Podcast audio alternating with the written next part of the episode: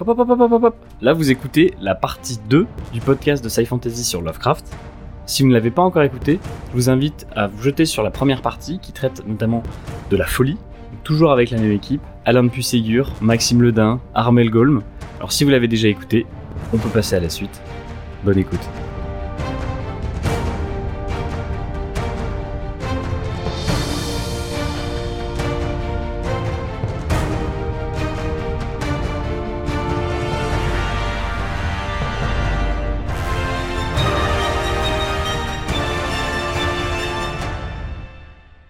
Sur le fameux terrain de jeu qu'a pu euh, concevoir euh, Lovecraft. Donc il a construit donc un panthéon, hein, comme le disait euh, Maxime. Alain est moins d'accord parce qu'il le prend plus comme une sorte de, j'imagine plus comme une cosmonie, un, bestiaire. Ah oui, oui, mais je, je, vois pas du tout un panthéon, pardon. C'est pas religieux. Je pense que personne ne voit ça comme un vrai panthéon sérieux. Hein. Ah oui, non, pas du tout, au contraire.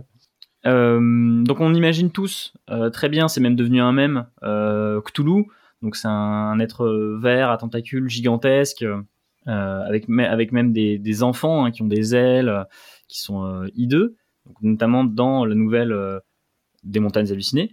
Et pour vous, quelles sont les autres espèces qui sont assez emblématiques de l'œuvre et Armel, peut-être pour toi, qui sont dignes d'être représentées à fond, notamment tu les as représentées dans La Cité sans nom, avec les hommes lézards. Oui, oui, oui. Mais en fait, là, pour le coup, je pense que je serais plutôt un peu à contre-courant. C'est-à-dire que, en fait, moi, j'ai pas du tout envie de les représenter. Euh, justement, dans la cité sans nom, je les ai représentés. Euh, je je sais pas pourquoi je l'ai fait. Je l'ai fait parce que je pense que c'était une c'était un peu une concession, euh, mais vis-à-vis d'aucune demande particulière, mais vis-à-vis plutôt d'un attendu général, je pense, euh, où on parle beaucoup de ce bestiaire Lovecraftien. Et moi, je, sais que c'est l'un des aspects qui m'intéresse le moins, que je trouve euh, pas toujours euh, très convaincant, euh, qui à titre personnel ne me fait pas peur. Je suis beaucoup plus intéressé par les descriptions des lieux et ensuite les effets induits par les créatures ou par les apparitions et toutes les révélations qui, qui, sont insupportables pour les personnages que par l'apparence de de la révélation elle-même. Euh, je me souviens notamment, je sais plus, alors je sais pas si c'est une sorte de traduction, hein, mais euh, ça faudra me dire. Mais dans le texte qui s'appelait euh, peut-être le monstre sur le seuil, qui était un texte de Derleth d'après Lovecraft, il y a un moment donné où il parle presque d'un démon des démons et il dit que c'est plus ou moins une grenouille de la taille d'une marmotte. Bon bah voilà, en fait moi ça ça marche pas quoi. Et, euh, et, voilà. Et finalement, il y a, y a, beaucoup de choses comme ça où savoir si euh, tel ou tel personnage euh, il a 12 euh, tentacules, 20 tentacules, euh, une bouche ou un œil au bout des tentacules, des poils, des plumes, ça m'intéresse pas tellement en fait. J'aime bien l'idée de l'innommable. Toi, Alain, tu voulais répondre justement à ça? Euh, oui, oui, je peux rebondir effectivement. Bah, c'est vrai qu'on a commencé euh, le podcast en parlant d'indicible euh, et effectivement l'indicible pour rebondir sur ce que dit Armel et qui je pense du coup entretient cet indicible en ne voulant pas représenter, c'est que c'est à la fois vrai et faux. Euh, c'est-à-dire qu'il y a effectivement euh, dans certains textes de Lovecraft cet indicible qui est présent où, effectivement euh, la créature n'est pas détaillée d'un point de vue scientifique. Enfin, on va avoir du mal à se la représenter, on va se représenter une forme, quelque chose. Et à l'inverse, il y a d'autres textes où cet indicible éclate et où les créatures bah, sont très bien détaillées en fait, c'est-à-dire elles sont mmh. très bien représentées. si on prend l'appel de Cthulhu, bon bah Cthulhu, il est présenté. Cthulhu, on sait à quoi il ressemble, on sait quelle est son apparence. Euh, c'est, ça peut paraître indicible, mais plus que indicible, je pense que l'adjectif, ça serait inconcevable. Mais on lit l'appel de Cthulhu et on sait quelle est l'apparence de Cthulhu. Euh, si je peux juste rebondir là-dessus, pour moi, il y a une ambiguïté, euh, même dans, il y a, effectivement, il y a des, des, créatures, je ne sais pas comment on peut dire, qui sont décrites et d'autres qui ne sont pas décrites, mais même pour celles qui sont décrites, il y a toujours un peu cette ambiguïté euh, qui consiste à dire oh, je ne peux même pas vous dire euh, comment c'était, euh, c'est impossible, c'était inimaginable. Et puis ensuite dans les dans les lignes qui suivent, il va nous dire bah alors il avait une queue rouge, trois yeux, deux bouches. il, il peut pas s'en empêcher quand même, c'est assez marrant. Mais Mais c'est un scientifique, c'est un scientifique Lovecraft. Et, euh, juste par rapport à, ça, et après je, te, je, te, je laisse Alain parler, hein, parce que mais c'est que j'ai remarqué en fait, j'ai été assez frappé. Je ne sais pas si certains d'entre vous ont vu. Il faudra peut-être que je, je, vous envoie le lien, mais pour le podcast, en tout cas, le, des, des, euh, Der Kunstformen der Natur de Ernst Haeckel, qui était un, un, grand biologiste. Eh ben, qui, non, mais c'est un chef-d'œuvre, mais c'est un chef-d'œuvre vraiment. Et c'était un chef-d'œuvre très réputé à l'époque. Euh, c'est, en gros, c'était un biologiste qui avait fait des planches anatomiques ou biologiques magnifiques et énormément, énormément. Ça a vraiment euh, été un grand succès à la fin du XXe siècle, euh, à la fin du XIXe siècle, pardon. Euh, tous les, euh, tout, que, que, tous les, les, les, les gens de bonne, de bonne, euh, bonne société euh, en avaient un exemplaire chez eux. Et euh, on sent à la lecture que Lovecraft, qui, était, qui, avait déjà un tempérament scientifique, a été fasciné par ça. Il y a notamment bah, les anciens des montagnes hallucinées sont clairement euh, tirés de, de, ça. Il faudrait que je, je peut-être pour le, le, podcast, je sais pas si, si pour l'illustrer, je t'enverrai quelques quelques liens, Léonard, parce que c'est c'est magnifique. Bien sûr, ouais, je le mettrai dans, dans la description. Et donc Lovecraft a une tendance à, à comme, disait Alain, et je vais laisser, je vais laisser la parole là tout de suite, mais c'est que des fois, c'est à la fois cette espèce d'embrouillage, il dit oui, c'était affreux, je ne pouvais pas le décrire, d'un autre côté, il le décrit des fois tellement précisément que finalement ça s'embrouille dans notre tête. C'est-à-dire que notamment Cthulhu est effectivement tout à fait euh, bien représenté, mais il y, a un rapport, il mélange à la fois à des représentations très précises, les ailes, etc., à des choses qui, euh, voilà exactement ce qu'il n'était pas. Et donc, comme, dans la couleur du ciel, voilà, c'était une couleur, enfin, par la couleur ciel, c'est un peu particulier, mais il y a des choses qui, voilà, qui n'étaient pas, les, profonds, par exemple, ne sont, euh, euh ce sont des crapauds ictoïdes, donc des crapauds poissons.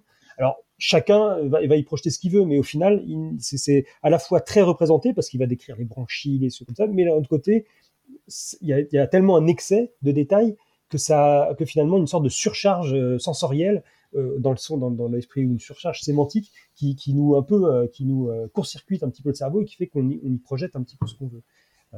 mais voilà, je, j'arrête. Oui, c'est très vrai. C'est, c'est encore une fois, c'est euh, indicible, inconcevable. C'est pas indicible parce que c'est dit au final, mais c'est, c'est inconcevable, c'est irréel. Du coup, euh, ça paraît indicible et inexprimable, inexplicable. La question, la question d'origine, c'était quelles sont les, les espèces pour vous qui sont les plus importantes pour ne serait-ce qu'introduire à nos auditeurs, euh, on va dire, autre chose que Oui, parce que forcément, en général, on pense à ce qu'on appelle les grands anciens, donc ce qu'est Cthulhu, c'est-à-dire euh, une entité cosmique qui a des millions d'années, voire même plus. Mais euh, après, des, des, espèces emblématiques, c'est vrai que je pense euh, le Shogot, par exemple, est mm. quelque chose d'assez ouais. commun. Moi, je sais que j'en ai déjà croisé des allusions et même plusieurs années après, je me suis dit ah mais en fait c'était c'était un shogot. C'est juste que la la graphie du mot a changé. Enfin, euh, je pense que lui, effectivement, est, assez euh, assez courant, assez repré représentatif.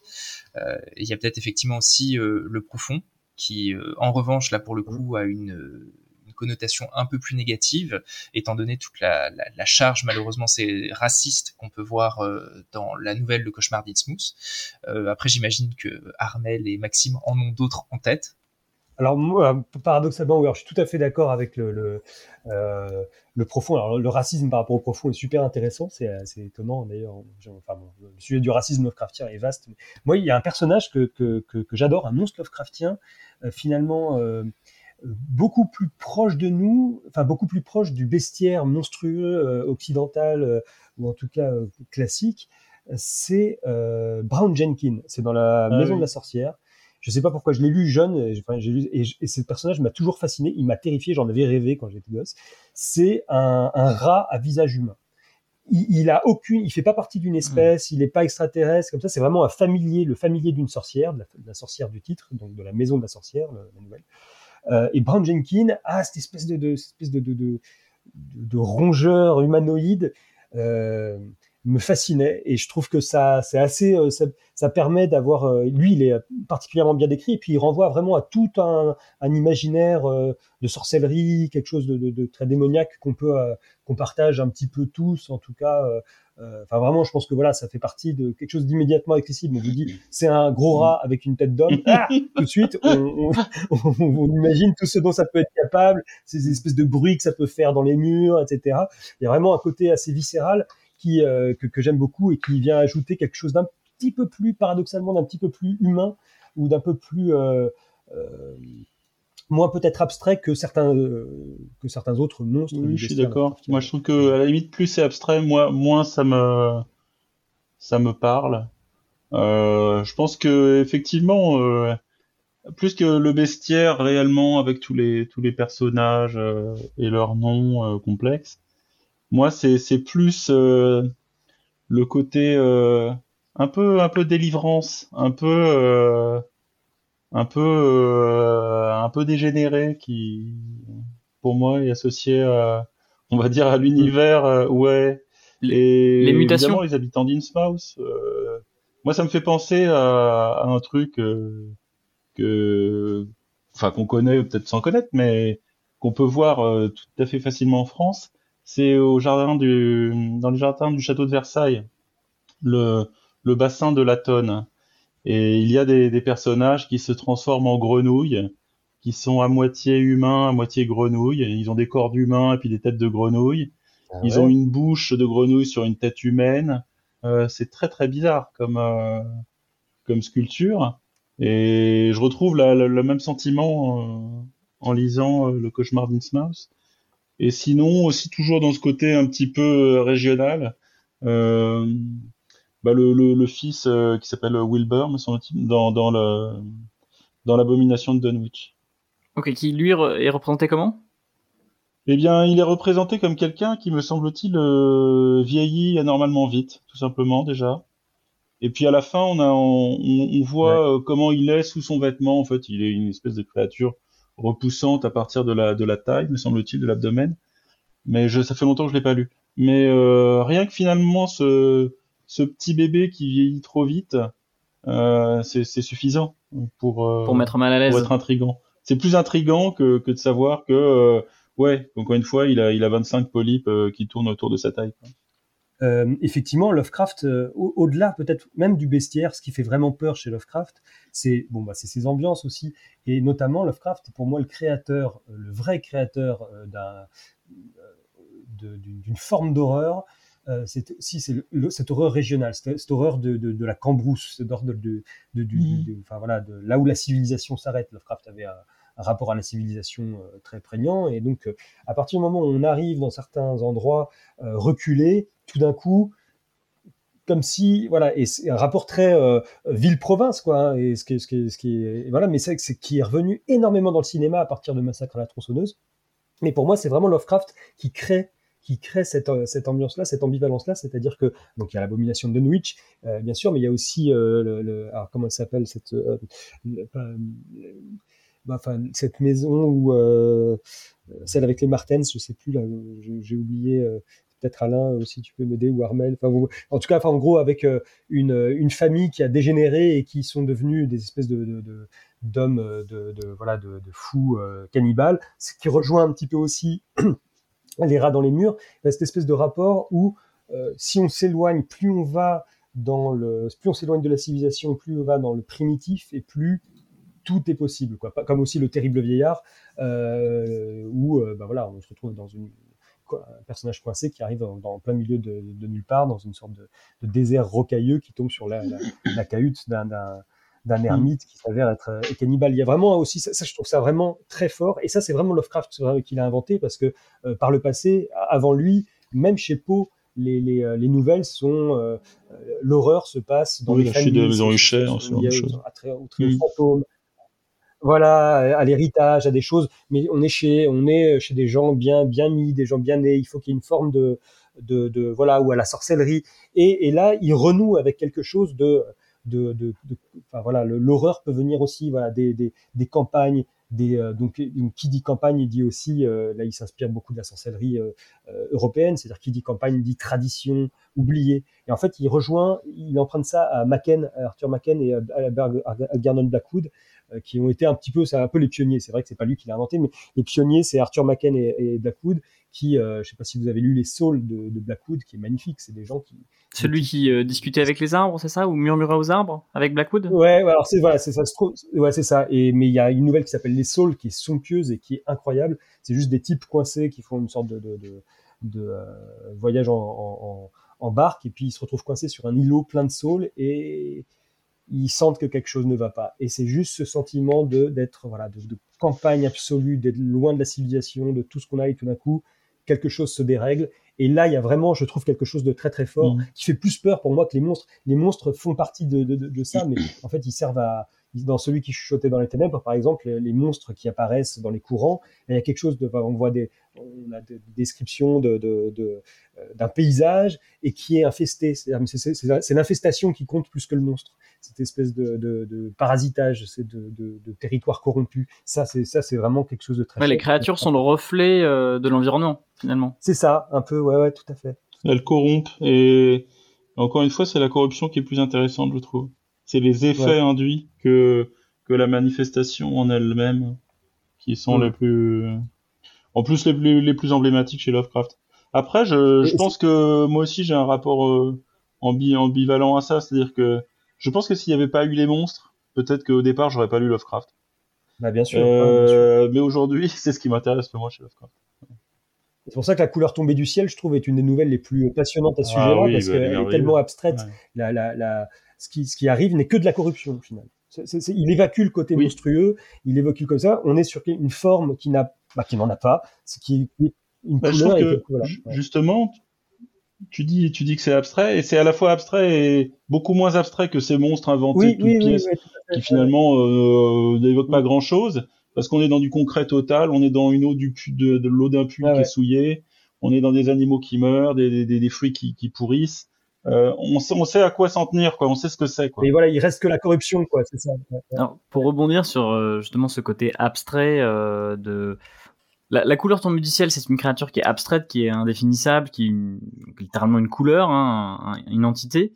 Et on a les continuateurs aussi de Lovecraft qui ont beaucoup travaillé sur ça. Alors certains, euh, eux, sont les vraiment dans le concret en décrivant des créatures horrifiques. Euh, mais Alain, toi, il me semble que dans ton livre, donc Survie en terre Lovecraftienne, tu évoques aussi ces continuateurs-là avec euh, les diverses sectes, et notamment le roi en jaune, qui, je pense, euh, rentre plutôt bien dans ce mélange abstrait folie. Est-ce que tu as l'impression que les continuateurs de Lovecraft ont compris, enfin, c'est un peu dur dit comme ça, mais compris l'essence de, cette folie Lovecraftienne, de cet indicible, et qu'ils l'ont bien retranscrite. Alors du coup, je rebondis juste avant sur euh, la couleur effectivement tombée du ciel. Euh, je me permets parce que effectivement, une fois qu'elle est arrivée entre guillemets à, maturité, une fois qu'elle est euh, qu'elle est adulte, on va dire, elle peut paraître effectivement complètement abstraite. Enfin, c'est des couleurs indéfinissables qui ne rentrent même pas dans notre spectre euh, connaissable, mais à la base c'est euh, un météore et pour le coup décrit où effectivement la couleur c'est une bille contenue dans le météore et c'est à partir du moment où elle éclate, éclate que la, la couleur. Il y a, y a, quand même, il y a, y, a, y a, toujours cette notion de quelque chose de très concret, de décrit où on bascule vers de l'abstrait. Et, euh, et, et, et, je trouve qu'effectivement pour ça, la couleur tombée du ciel est un excellent exemple de ce qu'est euh, Lovecraft en fait et, sa production, c'est-à-dire euh, ce, ce qu'on pourrait mettre derrière. On retrouve énormément de, des thèmes qu'on a déjà euh, évoqués dans, dans, la dernière ensemble. maintenant, du coup, pour reprendre ce que ce que tu disais, Louis, sur les les continuateurs et le fait que est-ce qu'ils ont compris, est-ce qu'ils n'ont pas compris, c'est très difficile euh, de, de, de, faire une généralité, étant donné que je pense qu'il y en a qui ont effectivement peut-être réussi à saisir ce que Lovecraft cherchait à mettre euh, à l'intérieur de ses œuvres euh, et à ne peut-être pas trop décrire, garder, garder cette abstraction, et ou à l'inverse, on peut aussi se retrouver avec des, des continuateurs qui, euh, malgré toute leur bonne volonté, euh, sont parfois arrivés à un point où ils ont euh, pas seulement fait des, des, transgressions, on va dire, où on peut même se dire qu'ils ont trahi la volonté initiale. Euh, si je dis pas de bêtises, il me semble que c'est Derlet effectivement qui euh, lui va essayer. On parlait de mise en cohérence précédemment. Euh, il va essayer de, de, faire une mise en cohérence de tout ce qu'a produit Lovecraft et même certains de ses continuateurs, au point de le dénaturer parce qu'en fait, lui, il va se retrouver à appliquer des concepts euh, de, de bien et de bon euh, ou de mauvais, euh, ce qui n'est pas du tout à l'origine, il me semble, dans la volonté de, de, Lovecraft, et va effectivement voilà créer cette espèce de panthéon où on se retrouve avec des entités qui sont malveillantes et des entités qui peut-être le sont moins, voire pourraient pas se placer du côté de l'humanité, mais en tout cas les aider. Et, et c'est ça qui est très difficile avec les continuateurs, c'est c'est de se dire que bah, il y a du bon comme du mauvais pour le coup. Donc euh, je pourrais pas en dire une généralité. C'est vrai que bah, moi par exemple, je sais que j'ai adoré euh, mes lectures de Clark Ashton Smith. Euh, peut-être parce qu'effectivement j'ai retrouvé quelque chose qui m'avait plu euh, chez Lovecraft et que dans certains de ces, ces textes pas qu'on pourrait qualifier de Lovecraftien, mais où malgré tout on sent une influence, voire même des connexions, parce qu'il faut savoir aussi ce qui est très intéressant avec ces, ces continuateurs, ou en tout cas des auteurs qui ont pu graviter ou être inspirés par ce qu'a fait Lovecraft, euh, il y a des liens qui se sont faits entre eux. C'est pas simplement les continuateurs qui ont seulement poursuivi l'œuvre de Lovecraft, c'est-à-dire que Lovecraft lui-même a pu prendre certaines choses d'autres créateurs et les inclure dans ce qu'on appellerait aujourd'hui sa, cosmogonie, même si c'est pas, pas le, bon terme. Et c'est effectivement ce qu'on a avec le roi en jaune de Chambers, où là, effectivement, euh, c'est quelque chose qui existe en dehors de la réalité Lovecraftienne. Hmm. Oui, effectivement, on sent que, mine de rien, Lovecraft, euh, euh, les textes de ses, de ses contemporains ont infusé un peu partout dans son travail. Alors j'aimerais bien revenir sur quelque chose que tu as dit, Alain, et aussi euh, Maxime euh, précédemment, sur le, côté euh, bien-mal. Parce que vous, vous êtes rejoint sur l'idée que les entités en fait n'ont que faire de l'humanité. Donc ça, on est assez d'accord, on le sent notamment avec Toulouse, les Shogots. Enfin, c'est l'humain en fait, il y a une sorte de parasite pour eux. Enfin, c'est comme si c'était un, moustique qui pourrait écraser. parfois, ils prennent même pas le temps de le faire. c'est pour ça qu'on survit, qu'on est encore sur Terre. Mais il y a le personnage de Nyarlathotep qui, mine de rien, euh, est, euh, on va dire, malicieux joueur et euh, qu'on sent un peu comme agressif envers l'humanité. Moi, je, l'ai ressenti récemment dans la quête onirique de Shagat Logot. Non, pas de, pas de Shagat Logot, pardon, la, quête onirique de Kadat l'inconnu, où à la fin, spoiler, le rêveur rencontre Nyarlathotep et se est pris au piège le Nyarlathotep fait en sorte de le prendre au piège et de le de l'abattre. Euh, on le retrouve aussi Nyarlathotep dans d'autres nouvelles où euh, il se joue un peu de l'humanité. Euh. alors comment vous, vous le percevez ce personnage-là un peu particulier qui est une sorte de messager de, des anciens, des grands anciens? Je vais laisser Alain, l'encyclopédiste, qui, a, qui a bien biché là-dessus, à mon avis, commencer, parce que c'est vrai que c'est un personnage très très intéressant, Nyarlathotep trébucher, je sais pas. C'est ça aussi qui est qui est très délicat, c'est qu'arrive un moment en fait où euh, parfois on sait plus justement qu'est-ce qui tient de Lovecraft et qu'est-ce qui tient des continuateurs parce que ça se mélange dans notre esprit. Donc si c'est le cas, je m'en excuse. Mais euh, pour moi, c'est je dirais pas forcément que c'est un c'est une entité qui est malveillante à l'écart de de l'humanité. Je dirais plutôt que c'est un personnage ambivalent. Euh, c'est-à-dire que de tout les créations euh, de Lovecraft, c'est-à-dire de toutes ces entités. Alors, sans parler euh, des créatures, euh, j'allais dire, pas les plus basses, mais les plus basiques, comme une goule ou autre, qui pour le coup ont peut-être plus de considération sur ce qu'est un, un, être humain en tant que festin ou autre. Là, je parle effectivement des entités cosmiques qui ont plusieurs millions d'années c'est effectivement euh, Nyarlathotep, donc le chaos rampant, le messager euh, des dieux, pour donner ses autres noms, euh, le personnage qui semble pas forcément le plus s'intéresser à l'humain et à l'humanité, mais en tout cas la considérer. Et effectivement, tu le dis très bien, Louis, euh, au final, on est des acariens pour euh, un Cthulhu. Euh, il s'en fiche de nous balafrer et de détruire un bateau d'un coup de patte, c'est à peine s'il l'a vu. C'est-à-dire que nous-mêmes, à l'égard des acariens, nous sommes un Cthulhu. C'est, on se rend pas compte euh, de, ce qu'on provoque. Et c'est sûrement le cas. À l'inverse, Nyarlathotep, lui, euh, a ce caractère ambivalent où il va pouvoir, sous certaines apparences, euh, parler, discuter, influencer l'humanité.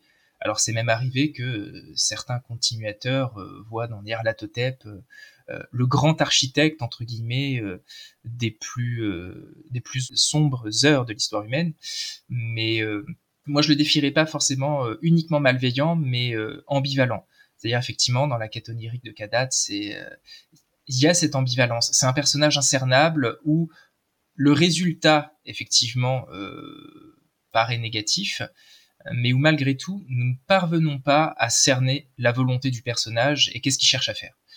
Et ça, au final, ça, rejoint cette indifférence cosmique, le fait que ce soit incompréhensible pour l'être humain, parce que puisqu'il est le messager des dieux, il est le messager de quelque chose qu'on ne peut pas saisir.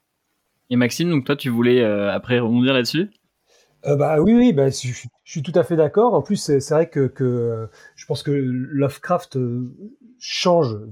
Comme on disait euh, tout à l'heure, hein, son panthéon, on en son panthéon n'en est pas un, et Nyarlathotep rentre au rang de ces Yoxototeries. Et je pense qu'à plusieurs reprises, euh, il utilise Nyarlathotep comme, euh, bah voilà, je pense avant tout qu'il a trouvé le nom génial. Je pense que le nom lui est venu en premier. il s'est dit, wow, putain, mais quel nom. C'est vrai que Nyarlathotep, ça claque, il n'y a rien à dire. C'est merveilleux.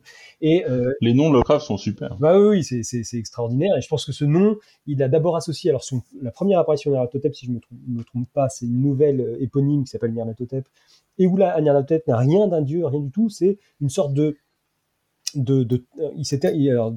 d'après la biographie de Joshi, il s'était intéressé. C'était à l'époque où Tesla, Nikola Tesla euh, voyageait, euh, il faisait des espèces de euh, de spectacles itinérants pour démontrer ses bobines, etc. Et donc, il, y avait des espèces d'éclairs qui, qui, apparaissaient un petit peu partout. Et son personnage de Nyarlathotep, je pense que lui, vraiment, enfin, Nicolas Tesla faisait vraiment euh, fureur, en tout guillemets, à l'époque, ou en tout cas était une sorte de nouveauté un peu incroyable. Et euh, son personnage de Nyarlathotep, dans, dans sa première nouvelle, c'est un, une sorte de, euh, de mage un peu de, voilà de magicien voire prestigitateur errant mais qui finalement on comprend est lié à l'Égypte ancienne et, et, qui finalement et qui aussi présente des visions d'un futur apocalyptique. Donc déjà c'est très très curieux. C'est déjà une sorte, c'est vraiment presque onirique comme façon. C'est euh, cette, première nouvelle d'ailleurs qui est très très que j'aime beaucoup, qui est très belle, mais qui tient plus presque du poème en prose. Euh, mais et donc ah, par la suite Naruto-Tep réapparaît mais il réapparaît sous plein de formes différentes, comme le disait Alain, et euh, qui, font que on, je pense pas qu'on puisse lui assigner un rôle précis ou quoi que ce soit, parce qu'il apparaît par exemple dans la maison de la sorcière dont je discutais tout à l'heure, comme sous la figure de l'homme noir, c'est-à-dire une sorte de, de, diable vraiment, mais vraiment à l'ancienne, quoi, à l'ancienne, bah, comme, comme l'homme noir de, des sorcières de Salem, hein, d'ailleurs enfin voilà vraiment quelque chose de, très très euh, ancré dans le, dans, le diable, dans la sorcellerie, euh, dans euh, dans ah le, sa dernière nouvelle, j'ai oublié le nom, le, celui qui hantait les ténèbres. Euh, là, Nyarlathotep apparaît sous la forme d'une espèce d'entité qui hante l'église l'église maudite de, de, de, de, la fin. Donc vraiment effectivement, il a, il, est une forme de niveau, euh, niveau humain, comme si l'humanité l'intéressait, mais comme le disait Alain, pas, pas particulièrement par malveillance. Je pense que c'est un, personnage qui, qui euh, que je trouve très très chouette personnellement parce que il emprunte beaucoup de, choses, un petit peu, je trouve, voilà, au diable, au diable médiéval, cette espèce de rapport un peu malicieux, c'est-à-dire qu'il peut à la fois euh, être là, aider, proposer, tenter, euh, et c'est vraiment un, un parmi les, les, les, monstres euh, cosmiques créés par, euh, par Lovecraft, celui qui a euh, peut-être le plus de souplesse d'un point de vue narratif. C'est-à-dire qu'il peut le mettre, à, il peut l'intégrer à plusieurs, de, sous plusieurs noms, sous plusieurs manières.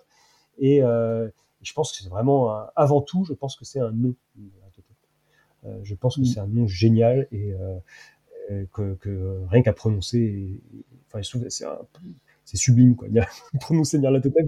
Il ouvre l'imaginaire. Enfin, il est, euh, il ouvre des possibilités. Oui, oui, voilà, c'est ça. Et c'est vrai que, euh, mais du coup, c'est vrai qu'il est un peu à part par rapport aux autres, effectivement, par ce rapport à, l'humanité un petit peu plus, euh, ouais, plus proche, plus, plus à, ce niveau-là. Mais comme le disait Alain, lui assigner une, voilà, une, une une éthique ou, ou une, vertu, ou un échelle morale quoi. Ça, ça, fonctionne pas. C'est là que c'est tout le sel de son personnel.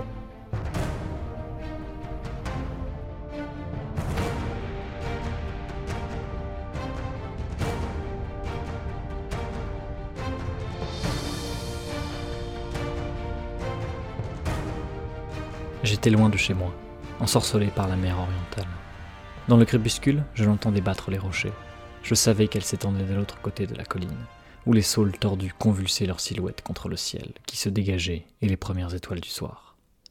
Parce que mes pères m'avaient convoqué dans l'ancienne cité au-delà, je poursuivais mon chemin à travers la neige fraîche, peu épaisse, le long de la route qui s'élevait, solitaire, jusqu'au point scintillant d'Aldébaran, entre les arbres, vers cette ville si ancienne que je n'avais jamais vue, mais dont j'avais souvent rêvé. C'était l'Aïul, que les hommes appellent Noël, même s'ils savent dans leur cœur cette fête plus ancienne que Bethléem et Babylone, plus ancienne que Memphis, que l'humanité. C'était l'Aïul, et je me rendais enfin à l'antique ville maritime où mon peuple avait demeuré et célébré le festival aux temps anciens, quand l'interdit le frappait. Ici, les pères avaient ordonné à leurs fils de commémorer le festival une fois par siècle, afin que ne soit pas oublié le souvenir des secrets primordiaux. Car mon peuple est très vieux. Il était déjà quand, trois siècles auparavant, on colonisa cette terre. L'étrangeté marqua alors les miens, venus sombres et furtifs en ces lieux depuis le sud, où, dans les jardins opiacés, fleurit l'orchidée. Ils parlaient une autre langue, avaient dû apprendre celle des pêcheurs aux yeux bleus. À présent dispersés, ils n'avaient plus en commun que les mystérieux rituels insaisissables aux vivants. J'étais le seul, cette nuit-là, à revenir au vieux port, ainsi que l'exigeait la légende. Seuls les pauvres et les solitaires se souviennent. Vous venez d'entendre un extrait de la nouvelle Le Festival.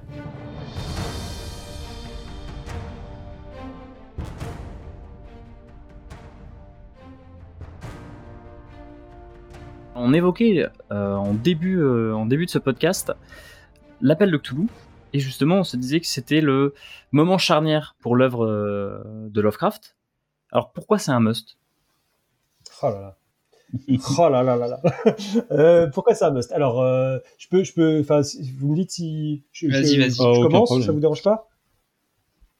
Euh, Bon, alors pourquoi c'est un must? Bon, bah, alors déjà, euh, d'un point de vue formel, c'est une nouvelle très complexe qui est faite euh, de parenthèses, c'est-à-dire qu'on a euh, euh, le narrateur qui récupère les, les, les documents de son oncle. À l'intérieur de, donc on a le récit cadre. À l'intérieur de ce récit cadre, on a plusieurs récits enchâssés, dont celui de l'inspecteur Legrasse, euh, puis on revient, puis celui de Castro, qui est un des, un des sectateurs euh, euh, récupéré par Legrasse, et, et ensuite, puis plus plus tard, on revient au narrateur principal qui redécouvre ensuite le journal du, du marin qui a rencontré Cthulhu. Donc c'est vraiment d'un point de vue euh, structurel, c'est euh, par rapport à ce qu'il faisait avant, qui était déjà très très bon, mais on- avant se- Lovecraft était vraiment sur un- une structure de nouvelles euh, à la peau ou en tout cas euh, ou à la euh, euh, à la euh, Blackwood, à ses idoles un petit peu anglaises, c'est-à-dire euh, Blackwood, Dunsany et euh, Arthur Machen. Euh, bon, pour, pour aller très vite. Et, et donc, il faisait, voilà, c'est des nouvelles avec un témoignage, un témoignage qui est, qui, voilà, qui, qui est, qui va de début à la fin avec un personnage des fois qui, pour les, les, les pires nouvelles de Lovecraft ou les pires dénouements où c'est le personnage écrit, et tout d'un coup, il écrit sur sa feuille, sur sa feuille, je, euh, je ne peux plus continuer, je dois, ah, voilà, parce qu'il écrit ah sur la feuille, ce qui est quand même, voilà, c'est très Monty Pythonesque. Euh, mais, mais par la suite, là, tout d'un coup, il découvre un petit peu, quand il revient vraiment à Providence, il a vraiment euh, euh, grandi, enfin, je sais pas comment dire, il, s'est passé quelque chose, et avec cette même structure, toujours un petit peu, voilà, soit du, euh, ce jeu euh, du, euh, narrateur qui va récupérer des documents ou qui va témoigner, etc., il découvre qu'il peut faire énormément de choses. Il découvre qu'il peut faire, euh, voilà, de, de, de formellement euh, se mettre à imbriquer des histoires, etc. Alors, l'appel de Cthulhu est une des nouvelles les plus complexes euh, d'un point de vue formel. Après, sans même rentrer dans les thèmes, elle est, incroyable parce qu'elle brasse énormément de choses. Elle, est, elle reste toujours sur le fil. On on sait pas exactement si, si, si ce que disent les sectateurs est possible ou pas. Mais voilà. Et puis, d'un coup, ça finit sur un final vraiment apocalyptique avec, avec, euh, euh, l'apparition de Cthulhu. Quoi. Il y a vraiment en, en 20 pages, 26 pages, je crois. Enfin, elle est vraiment, assez courte à l'appel de Cthulhu. Il y a quelque chose d'incroyable. Il y a vraiment tout un univers qui se déploie avec une, euh, avec vraiment une narration qui, on finit on finit contre la conflagration ultime contre contre contre Cthulhu quoi, qui qui, qui est c'est vraiment vraiment vraiment un bijou, c'est un orfèvrerie de de, de, de, de- texte quoi. Mais alors euh, vraiment, moi je voulais voilà aborder simplement le point de vue formel. Euh, D'un point de vue formel, c'est euh, c'est vraiment une structure euh, narrative et de construction narrative très très pointue et très très précise, beaucoup plus que ce qu'il a fait avant. Et ça annonce un petit peu la précision qui va insuffler dans les textes euh, qui vont suivre. Je passe la main. Bah Armel, vas-y, je t'en prie.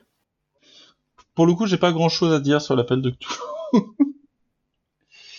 Euh, c'est une nouvelle que, que j'ai lue, je, je, pense, une seule fois, que j'ai bien aimé, mais euh, qui est loin d'être euh, ce qui, moi, m'intéresse le plus euh, chez Lovecraft.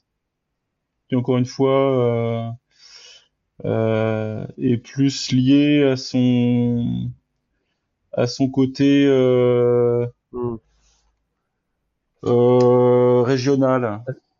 Euh, typique Nouvelle-Angleterre. Je trouve que le, l'appel de Cthulhu euh, m'a plu, mais me laisse toujours un peu sans ma faim. Voilà.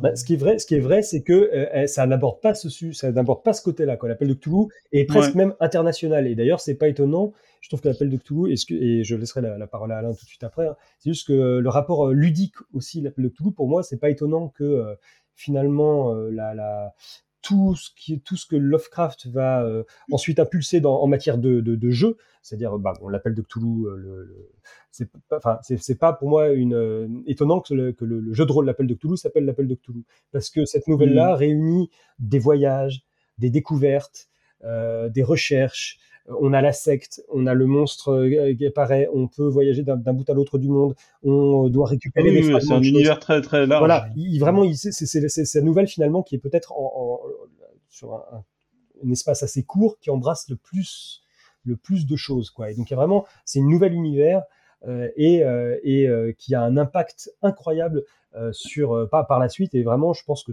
que s'il n'y avait pas l'appel de Cthulhu, je suis pas sûr que Lovecraft euh, aurait créé autant de, euh, serait autant, euh, enfin, oh, je suis pas sûr qu'il y aurait eu un jeu de rôle Lovecraftien. Je, mm. Vraiment, je pense, et je pense que toute sa, sans l'appel de Cthulhu, l'héritage Lovecraftien aurait peut-être pas été le même. Oui, très certainement. Je suis d'accord. Je rejoins également ce que, ce que vous dites tous les deux. Et ce que dit Maxime en parlant de nouvel univers, c'est vrai qu'en général, quand on demande à des connaisseurs de, de Lovecraft, est-ce que vous auriez euh, une nouvelle à conseiller? Il y en a beaucoup qui vont parler de l'appel de Cthulhu justement parce qu'à mon avis, c'est cette notion de nouvel univers. Comme tu le disais, Maxime, il y a tout. C'est la recette parfaite, entre guillemets, de, euh, de ce qui fait la généralité de Lovecraft. Donc, euh, pas forcément des petites particularités ou d'autres choses plus annexes comme ce que tu sembles apprécier Armel et qu'on peut retrouver dans euh, La couleur tombée du ciel ou autre. Mais c'est vrai que euh, c'est une très bonne porte d'entrée en fait pour avoir une, vision globale. Euh, je le disais précédemment, les écrits de Lovecraft, il y en a beaucoup qui sont très cryptiques et, et parfois les connecter à l'ensemble est délicat, difficile, voire tient à une phrase ou à la mention d'un nom qu'on a croisé ailleurs, que ce soit Nyarlathotep ou euh, le culte de Cthulhu.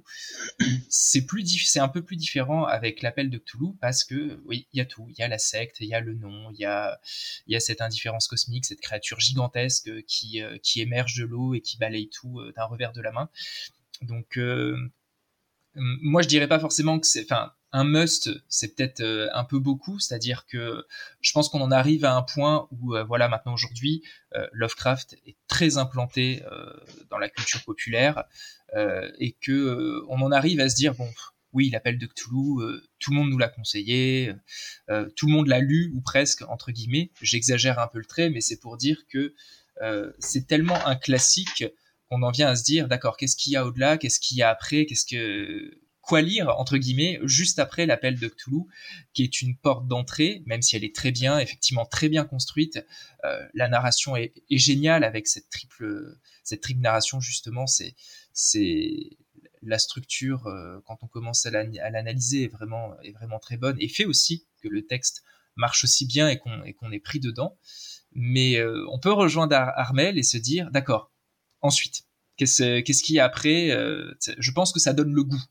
Euh, de découvrir Lovecraft et que c'est peut-être pour cette raison qu'on euh, propose en général cette nouvelle plutôt qu'une autre, plus difficile. Euh, moi, je me vois pas conseiller comme porte d'entrée dans Lovecraft la quête onirique de Cadas. Je pense que voilà, les montagnes hallucinées, tu vois. Ouais, ou les, bah voilà, parce que on touche presque au roman avec les montagnes hallucinées, qu'il y a des descriptions qui sont quasiment scientifiques. Enfin, mm. c'est ça peut dégoûter. Et je pense que c'est pour ça qu'on parle d'un must, c'est parce que c'est euh, la porte d'entrée préférée, pas simple, c'est un peu, je trouve c'est un peu dégradant de dire que c'est simple, c'est pas ça, mais c'est la meilleure entrée possible, peut-être. La plus évidente, en tout cas. Voilà, oui, effectivement, la plus évidente. Mm. Oui, oui, non, mais c'est sûr que euh, il y a quelque chose dans, dans, dans ce texte. Euh, je faisais un peu la fine bouche hein, tout à l'heure, euh, parce que je le trouve quand même vachement bien. Il y a, il y a, il y a un truc où, où la plupart des, des thématiques euh, Lovecraftiennes, euh, en fait, elles s'articulent très bien euh, dans celui-là. il se trouve que moi, voilà, j'ai ce, j'ai commencé par par le cauchemar d'Innsmouth. J'ai ce goût un petit peu, comme je disais tout à l'heure le côté délivrance qui, qui me plaît bien. Euh, donc je suis naturellement plus attiré par euh, par Dunwich ou par euh, par Innsmouth, mais euh, mais non mais c'est très bien, ça reste très bien. Les choses se sont vraiment bien bien articulées les unes avec les autres dans l'appel de Cthulhu. Est-ce que vous pensez que ces thématiques-là peuvent se retrouver maintenant dans un texte écrit au XXIe siècle et dans un thème 21e euh, siècle? Parce que Maxime, tu évoquais le fait que ce qui faisait peur, c'était d'aller à la campagne, de sortir de la civilisation.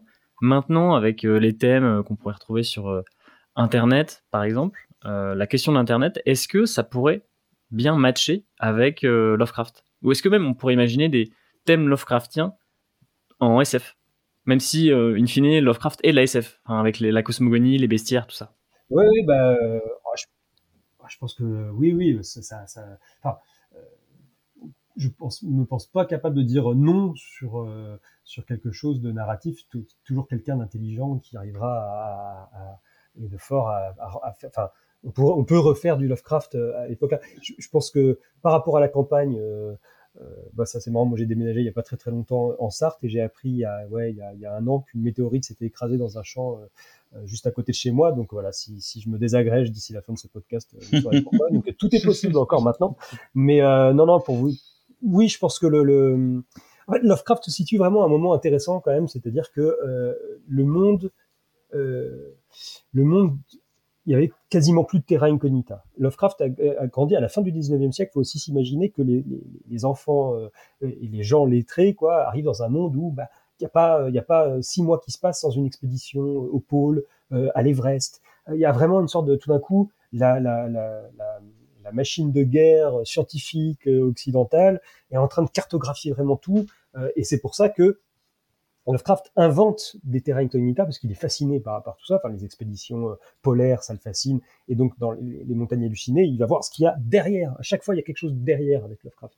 Et donc, il, est dans un monde, euh, je crois même dans une de ses lettres, il se désespère un petit peu en disant que ce monde est déjà euh, euh, parfaitement balisé, connu, il n'y a plus de nouvelles choses à, à, découvrir, et donc, et lui, il, s'emploie à faire, à faire comme ça. Donc nous, on est dans cette situation-là aussi, on pense que le monde entier est balisé, mais mais non, dire, les sous-marins, ben voilà, tu parlais de l'espace, les fonds marins restent, restent, restent incroyablement euh, enfin terrifiant et puis mystérieux. L'espace l'est tout à fait. Et Lovecraft déjà utilisait et les fonds marins et l'espace à son époque-là, parce que c'était aussi déjà les premières terres incognita, mais ça le reste terrifiant. Et puis la chose la plus terrifiante, quand même, notre propre, notre propre subconscient. C'est-à-dire, c'est pour ça aussi, on parlait de tous ces personnages qui finissent par descendre, comme dans les rats dans les murs, comme dans le temple, ou euh, que j'aime beaucoup avec ce sous-marin qui tombe, qui sombre dans les, dans les abysses. Euh, il y a, il y a, il y a, il y a les vrais terrains incognita continuent de rester, c'est-à-dire voilà l'infiniment grand, l'infiniment petit, l'infiniment du temps, la, la, et, et, notre profondeur, euh, enfin voilà, notre profondeur de la conscience à nous, ça je pense que on n'aura jamais tout cartographié et on pourra toujours faire peur avec. Donc euh, moi que ce soit au 21e siècle, au 22e siècle, en SF, quoi que ce soit, il y a toujours moyen de faire une bonne histoire d'horreur. Euh, et si on veut la faire Lovecraftienne, il faut à mon avis tout simplement aller jouer sur ces sur ces terreurs de, de l'inconnu, quoi, parce qu'au final cette erreur de voilà de, de, de, ce qui a caché, ce qui a enfoui, et ce qu'on déterre, ce qu'on exhume, et parfois même en, nous. Et c'est ça qui fait le, le, plus peur. Mais je pense que oui, c'est tout à fait possible. Mais le, la, la, la couleur tombée du ciel, d'ailleurs, euh, pourrait être un texte pour moi écrit aujourd'hui. Hein. Euh, oui. Les peurs de pollution aux hydrocarbures, à ceci, à cela, euh, la peur de ce qu'on ingère, des perturbateurs endocriniens, enfin, on n'en est pas loin. Hein. Mmh. Hmm. Évidemment, on parle pas de météorites qui tombent dans des puits, mais on en est dans les thématiques profondes, on n'en est pas loin. Sur les, les, peurs restent un peu les mêmes. Mmh, tout à fait. Eh ben écoutez, on arrive à, à, la fin de ce podcast. Alors moi j'ai une dernière question pour vous, à tous les trois. euh, vous pouvez vous chevaucher et proposer la même nouvelle. Mais si vous deviez conseiller une nouvelle de Lovecraft, ça serait laquelle? Alain, par exemple? Bah alors du coup, je vais éviter de, faire ce que j'ai dit avant. Je pense que je conseillerais effectivement, ce que vient de dire Armel, la couleur tombée du ciel, euh, parce que tout comme euh, l'appel de Cthulhu, je, pense que ça peut être une très bonne porte d'entrée. Ça montre en fait autre chose euh, de l'univers Lovecraftien qui est, tout aussi intéressant, moins peut-être spectaculaire que le jaillissement comme ça d'une créature titanesque, plus insidieux et euh, plus, plus terrifiant peut-être aussi. Donc une nouvelle un peu plus thriller. Toi, Armel? Euh, Moi, je pense que je choisirais euh, Dagon parce que j'aime sa simplicité. C'est d'ailleurs le premier que j'ai illustré. Au début, j'ai illustré tout ça pour moi-même. Hein. C'était pas pour le publier. Donc c'est que ça correspond quand même à quelque chose chez moi. je pense que je choisirais ça, ouais. Ou l'abomination de Dunwich, je ne sais pas. Mais je choisirais pas euh, la couleur tombée du ciel euh, parce que je pense que c'est le c'est le texte que je préfère et j'aurais peur d'être déçu des autres après. Je préférerais la garder pour un peu plus tard. C'est la cerise sur le gâteau. Ok. Ouais, exactement. Je veux d'abord manger le gâteau et la cerise à la fin. Et Maxime, toi? Euh, Une seule? Alors bon, euh, je pense que si euh, bon, euh, franchement, si à quelqu'un qui connaît pas Lovecraft et qui veut, euh, je, je, l'appel de Cthulhu quand même, parce qu'effectivement, comme on disait, ça diffuse un petit peu tout. Mais si je devais, si on m'interdisait l'appel de Cthulhu et, et, que je veux pas faire trop peur avec les nouvelles plus tardives, soit plus longues comme les Montagnes hallucinées ou peut-être un petit peu moins euh, efficaces. Enfin, je sais pas après parce que j'aime beaucoup les nouvelles, mais je pense quand même, j'hésite là euh, entre les rats dans les murs. Parce que les rats dans les murs, elle a cette simplicité un petit peu à la peau, c'est-à-dire c'est vraiment une petite nouvelle fantastique, c'est une nouvelle fantastique vraiment, mais il y a énormément de Lovecraft, euh, il y a énormément de choses qui ne sont pas là, donc il y a cette espèce d'angoisse un petit peu, voilà, le, coup des rats qui grattent, etc. Il y a vraiment euh, quelque chose de fantastique, mais qu'on pourrait trouver chez Mérimée en français ou chez euh, en France ou Maupassant pour certains. Enfin, il y a un petit côté un peu hors là avec le type qui, qui, qui sent une sorte de présence chez lui. Il y a à la fois cette plongée dans le dans le dans les profondeurs de bah, voilà de sa cave, de son inconscient et du temps, et puis avec aussi cette, un rapport à Cybèle et donc à une sorte de divinité ancienne euh, qui exerce son influence dans un territoire, euh, euh voilà, à, l'insu de tous quoi. Et puis un passé qui ressurgit. Donc je trouve que les rats dans les murs a vraiment ça évite si on en fait on n'a pas le côté SF de Lovecraft, mais on a un peu la quintessence de tout ce qu'il a réussi à faire et de tout ce qu'il avait réussi à, absorber de ses maîtres en littérature fantastique et à, de, et à, et à rendre euh, dans une nouvelle assez courte, assez simple et assez directe et vraiment, vraiment, vraiment, vraiment, vraiment très efficace. Et puis après, si euh, ah, je suis désolé, c'est difficile. Mais sinon, bah voilà, si on veut aller sur Lovecraft, après, ce serait vraiment euh, sur, enfin, sur découvrir Lovecraft tel que quelqu'un qui a envie de jouer au jeu de rôle, etc. Je pense que c'est l'appel de Cthulhu. Mais de toute façon, euh, comme, comme disait Alain et Hermel, de toute façon, l'appel de Cthulhu, même si on l'a pas lu, je pense qu'il n'y a même plus besoin de découvrir. Enfin, est-ce qu'il y a encore besoin de découvrir Lovecraft? C'est peut-être ça la question. Ce que je dirais, c'est est-ce que, est-ce que euh, quelqu'un qui ne connaîtrait pas Lovecraft ne connaît pas d'une certaine manière déjà Lovecraft? C'est ça qui est un peu paradoxal c'est que euh, je pense qu'on pourra concilier toutes les nouvelles. Genre, ah ouais, ouais, Lovecraft, tout le monde a un avis, tout le monde sent à peu près ce que c'est que Lovecraft, soit par les jeux, soit par les euh, bon, certains films, même s'il y a. Mais je pense que on... il y a plus de gens qui ont lu Lovecraft aujourd'hui, parmi les gens qui connaissent Lovecraft, qu'il y a encore 20 euh, ans. Je pense qu'il y a beaucoup plus de gens qui connaissaient l'esprit de Lovecraft. Ouais. Ça, les jeux de rôle, les films de John Carpenter, les choses comme ça. Euh, Aujourd'hui, je pense qu'il y a plus de gens qui ont vraiment lu euh, quelques nouvelles. Ouais, non, non, je pense que c'est vrai, ça commence à venir. Hein. Oui, surtout que la, la production éditoriale est prolifique. C'est ça, bah, c'est bah ça. Depuis, depuis qu'il est, depuis qu'il est tombé dans le domaine public, c'est vrai que c'est vrai que c'est partout, mais, mais ça euh... fait dix ans, on a les éditions de Brajlon, Nemos, euh, il y a même des les éditions du Point avec diverses traductions. Hein, mm. Et c'est euh, ça, c'est génial. Ça, ça a ouvert euh, un pan d'imaginaire euh, au monde, quoi au, public, euh, public, on va dire lambda entre guillemets. Euh. Bah, d'autant que d'autant que l'apparence même de ces livres, l'apparence même de ces livres, en fait, rend la chose plus accessible. Euh, je vois par exemple bah, les dernières éditions Lovecraft chez Brajlon, les petits formats. avec la couverture euh, jaune de Naples là. Ouais. Euh, en fait, ça, ça donne euh, un peu envie de l'acheter et ça, ça, ça fout pas la honte. Alors que moi, quand j'étais quand j'étais plus jeune, euh, j'ai une couverture par exemple de Night Ocean qui doit être euh, peinte par euh, Rowena ou je sais pas quoi, avec une fille à moitié à poil. euh. Enfin, ça a rien à voir avec le texte, rien, rien du tout. Et, et donc, euh, oui, quand, quand on achète ce bouquin, on se dit bon, ah, j'achète un peu de la merde quand même. Alors que maintenant, on a quand même des éditions plus euh, plus prestigieuses, plus élégantes et qui, qui découragent moins, je pense. Ouais, non, c'est vrai. On est un peu passé de la pulp fiction à la littérature, en fait, je pense, tout simplement. Oui, bien sûr. Ouais, tout à fait. Et ça me rappelle un truc que, que disait euh, Philippe Cadic euh, quand euh, il était venu en France, je crois pour une conférence à Metz ou quelque chose comme ça. Et il disait qu'il avait été stupéfait de voir les couvertures de ses livres en France, que ça ressemblait à des vrais livres. Et il disait, moi aux États-Unis, mes bouquins, on regarde la couverture quelques secondes, on devient aveugle, quoi. Il y a des couleurs dégueulasses, enfin, il y a rien qui va. Et, et que là, il avait eu l'impression que son, son travail était pris au sérieux, ne serait-ce que par la, la forme même du livre. Et je pense qu'aujourd'hui, on est à un moment où, où Lovecraft euh, est représenté par une forme, euh, une forme élégante et sérieuse, quoi. On va se quitter sur ce mot de la fin. Donc, euh, acheter Lovecraft maintenant, en vingt- euh, en 2022, c'est la classe. Avec de beaux bouquins. C'est la classe. Exactement. Et si vous voulez, je pense aussi à un dernier, une dernière recommandation quand même. euh, si vous avez envie de découvrir Lovecraft et son univers, mais que vous avez la flemme et que vous n'arrivez pas à lire Lovecraft, il y a des gens qui n'y arrivent pas. Lisez le guide de survie en terre Lovecraftienne. euh, euh. Qu'on recommande, euh, qu'on recommande vraiment chaleureusement. En plus, il est magnifiquement illustré. Ah, je, je fais ta pub, Alain, parce qu'il est magnifiquement Ouais. illustré avec Ouais. des couleurs rouges. non, mais allez-y. Pour, pour ceux qui aiment pas lire, il y a les carnets Lovecraft, il y a plein de dessins, il y a plus de dessins que de textes. Voilà, bah, merci beaucoup, Alain, Armel, Maxime. C'était un super moment. Je pense que les auditeurs euh, vont beaucoup apprécier euh, cette petite discussion euh, autour de Lovecraft. Merci encore. Bah de rien, c'était un plaisir. Merci à vous. Merci.